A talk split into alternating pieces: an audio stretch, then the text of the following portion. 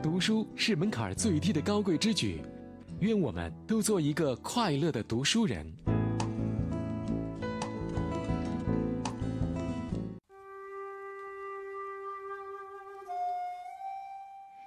某日，释迦牟尼佛在极乐世界的莲池畔独自漫步，池中盛开的莲花宛如白玉般洁白姣好，正中央的金色花蕊。源源不绝的流泻出难以言喻的宜人芳香。这是极乐世界的早晨。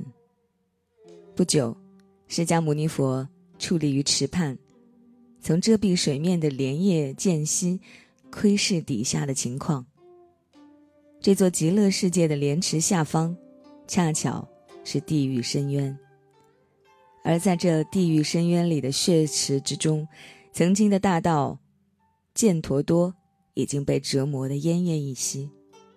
佛祖念及，虽然他生前作恶多端，但是唯有一次，他出现了善念，放生了一只蜘蛛。而此刻，在莲池之中，莲叶上正有一只蜘蛛。于是佛祖就轻轻取出蜘蛛丝，从天堂笔直地抛进遥远的地狱深渊，悬于大道。犍陀多的头顶。这是芥川龙之介的一个短篇小说里的故事。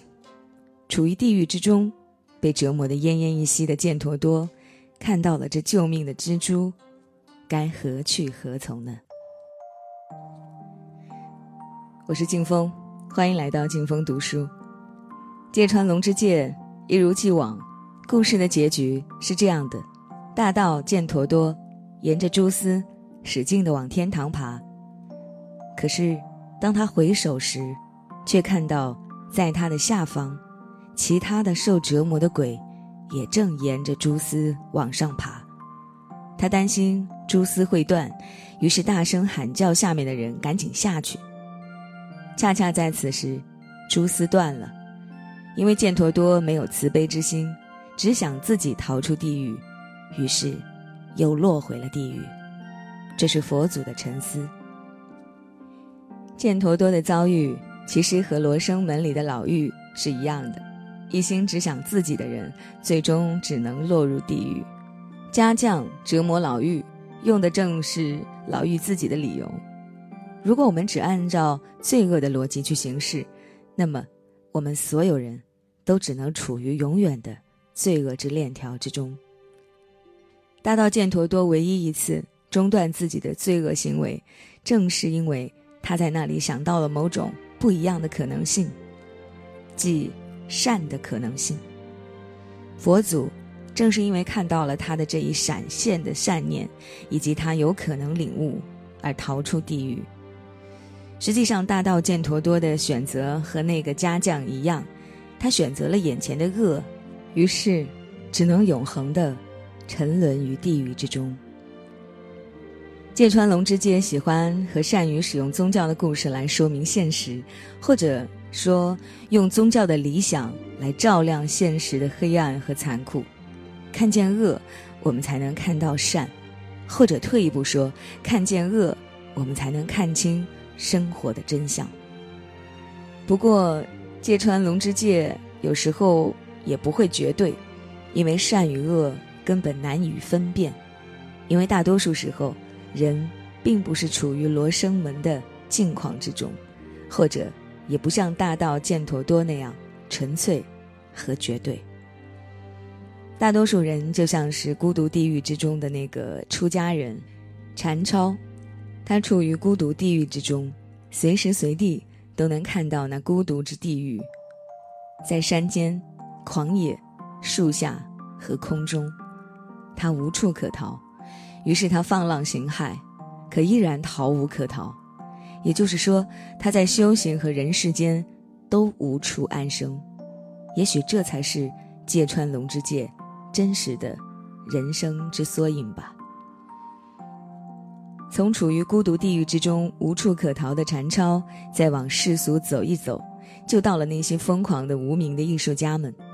在芥川龙之介的小说中，有一篇短短的篇幅，描写了一个丑陋的、可怜的人戴着面具跳舞的故事。那个丑陋的面具人站在河中央的小舟上，小舟在激流之中顽强地前进着。此时是一个盛大的节日，铜鼓在响。这个戴着面具可怜的人在疯狂的舞蹈，他的舞蹈如此之疯狂，如此之投入，他吸引了大家的关注。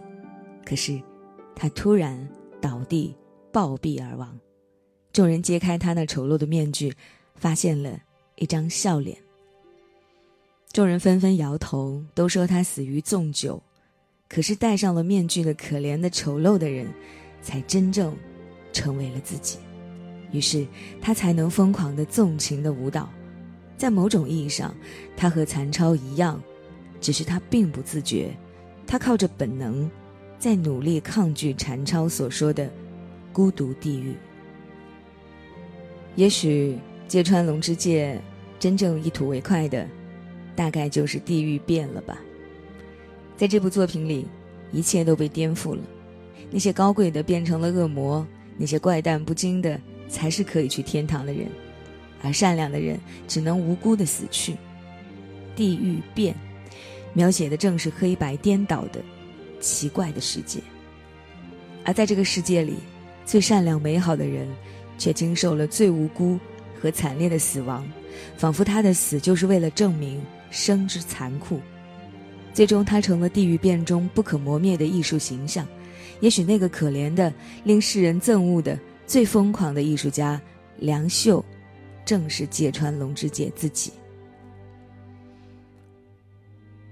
我们来读这一段：大公紧闭嘴唇，不时发出恐怖的大笑，双眼紧紧盯着火中的大车。我实在是不敢详细描述，在熊熊烈火中，梁秀的女儿是怎样的呢？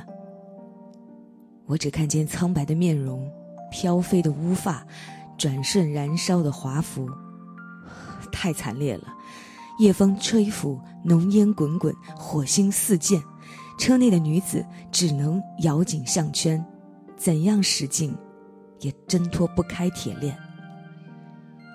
那幅景象真的像地狱中受业火之苦的场面，不仅是我，就连武士们也毛骨悚然。又一阵风吹过，院子里的树梢上传来一个声响，在黑暗的星空下，那声响就好像从天而降，一个黑球一样的物体跳过屋顶，直接跳进火中的大车里。从烧的差不多的车窗，人们看见那黑球抱住姑娘的肩膀，随即一声撕心裂肺的尖叫，引得众人也不由得惊呼出声。那黑球正是小猴梁秀。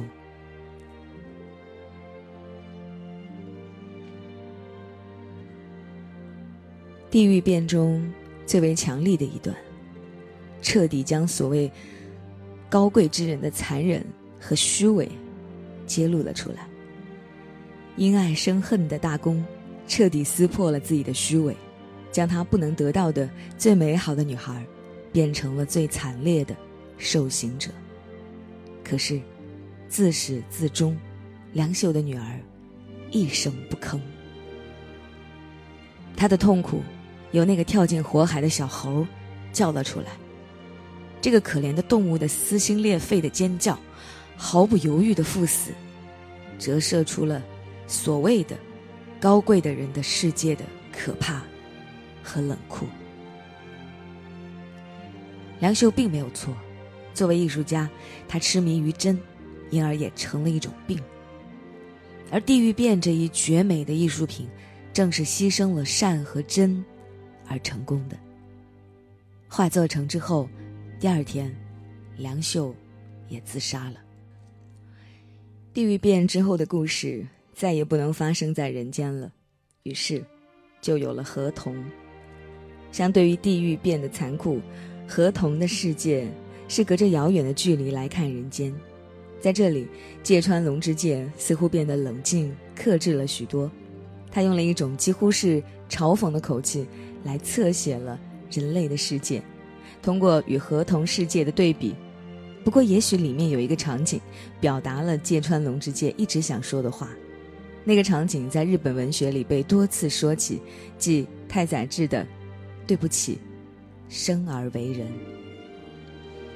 合同在出生前，负责接生的医生会问一下还未出生的合同是否愿意出生。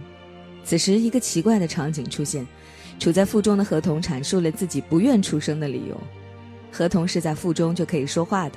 于是医生就会向母亲腹中注入某种液体，而小河童也将不复存在。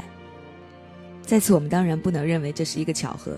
两位伟大的文学家同时都努力写了同样一个主题，可是我们又能将这个共同的主题延伸至多远呢？从文学的罗生门，到孤独地狱，到地狱变，到蜘蛛之丝。我们可以清晰地看到芥川龙之介的创作理念和思路，同时我们也看到了作为艺术家的困惑。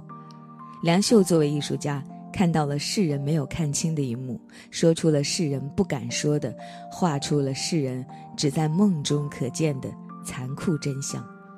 可是他的真，只能引起世人的排斥和厌恶。因此，我们也可以说，罗生门之中的武士之选择。实际上，也是芥川龙之介之选择，是选择义的死，还是选择不义的生，就几乎就是一个哈姆雷特式的问题。不过，不同于他的作品里所写的，在现实里，芥川龙之介不像那个武士，他选择了死。他用生命证明了他比作品里的人要伟大，也就是说，他用生命重写了。自己的作品。